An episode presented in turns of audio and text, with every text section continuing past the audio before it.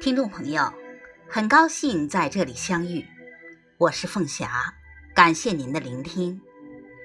今天是五月四日，特别分享新华社记者王立斌的文章《生于五月四日》。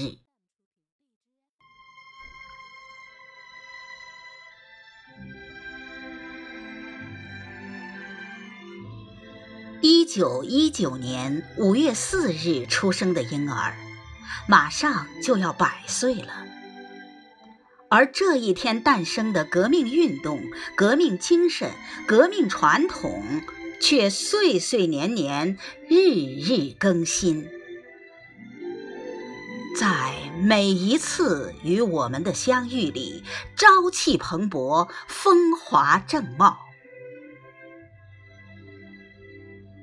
在这个世界上，每一个生理上的生命体都从青春走向暮年，但一桩伟大事业却走过百年，仍青春不改。五四运动就是这样的事业，在历史长河里，很多文明盛极而衰。但中华文明绵延数千年，归来仍少年。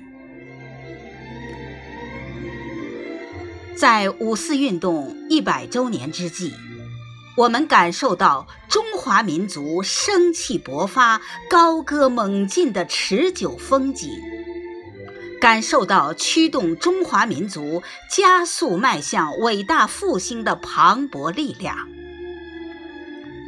千百年来，中华民族历经苦难，但没有任何一次苦难能够打垮我们。风雨过后，我们民族精神、意志、力量一如凤凰涅槃。作为人类历史上唯一未曾中断的灿烂文明，五千多年的中华文明史。一百七十多年的中国近代史，九十多年的中国共产党奋斗史，整整七十年的共和国发展史，集成一部历经数千年而不老大一呼的少年中国传奇。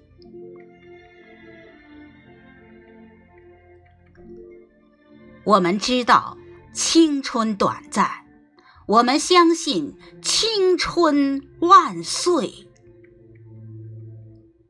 青春塑造一生的基本人格，青年的理想信念关乎国家的未来。青年理想远大，信念坚定，是一个国家、一个民族无坚不摧的前进动力。五四运动开始几十天后，李大钊同志组织成立了少年中国学会。这个学会人数最多的时候也不过一百余人，其中就有毛泽东、张闻天、恽代英、邓中夏、赵世炎、田汉、朱自清、李达、蔡和森、项景瑜。许德恒等，几乎与此同时，旅欧勤工俭学也在全面开始。漂洋过海、万里伏击看世界、求真理的人里，有周恩来、邓小平、陈毅、李富春、聂荣臻、蔡和森、赵世炎、王若飞、向景瑜、徐特立、蔡畅。李维汉等，这些中国少年，就是我们现在少年中国的缔造者、牺牲者、建设者。他们中间有的为国家独立、民族解放而抛却少年头，洒尽青春血；有的与中华民族伟大复兴梦想结成。白首之盟，鞠躬尽瘁，死而后已。他们与日月星辰同辉，与祖国山河同春。精神上没有木气，中国就难至黄昏。我们知道，每个人青春是有限的。我们相信民族青春是无限的，同人民大众在一起，青春生命成其不朽。五四是青年走向人民大众的五四。就在五四运动一周年之际，一九二零年五月一日，北京发生中国第一次大规模纪念五一节的活动。五百多名工友、学生在北京大学召开纪念大会，李大钊发表演说。同一天，长辛店的工人将庆祝五一节的标语贴满大街小巷。邓中夏领导平民教育讲演团成员来到工人中间，散发传单，发表演说。上海。广州等地工人群众举行了五一游行集会，五四运动就是这样促进了马克思主义在中国的传播，促进了马克思主义同中国工人运动的结合，实现了中国人民和中华民族自鸦片战争以来第一次全面觉醒。先驱的背影告诉我们：只有把自己的小我融入人民的大我、祖国的大地、时代的大潮之中，与时代同步伐，与人民共命运，方能更好实现人生价值，升华人生境界。一滴水，只有在大海中，才会永不干涸。青春的中国，就是我们每个人青春永驻的大海。我们知道，青春是不可转让的。我们看到，无数人转让了他们的青春。五四运动以来的一百年。是中国青年一代又一代接续奋斗、凯歌前行的一百年，是中国青年用青春之我创造青春之中国、青春之民族的一百年。这一百年里，千千万万中国人以青春之躯前仆后继。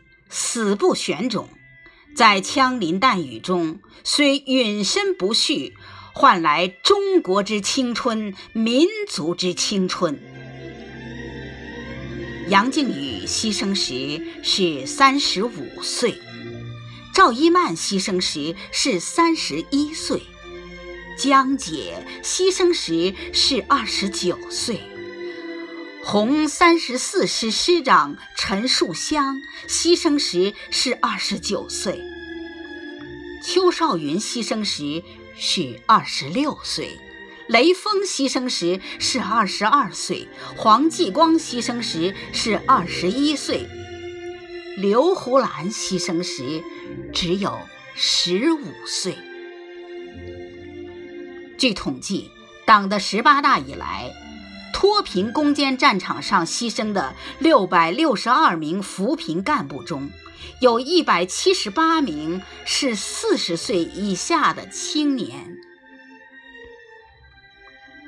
青春选择战场，不看有没有硝烟，只看是否需要奉献。赴五四青春之名，是对新生的欢呼，亦是对牺牲的缅怀，更是对未来的期许。从一九一九到二零一九，从五四百年到建党百年，再到新中国成立一百年，拾级而上，你将拥抱中华民族伟大复兴的灿烂曙光。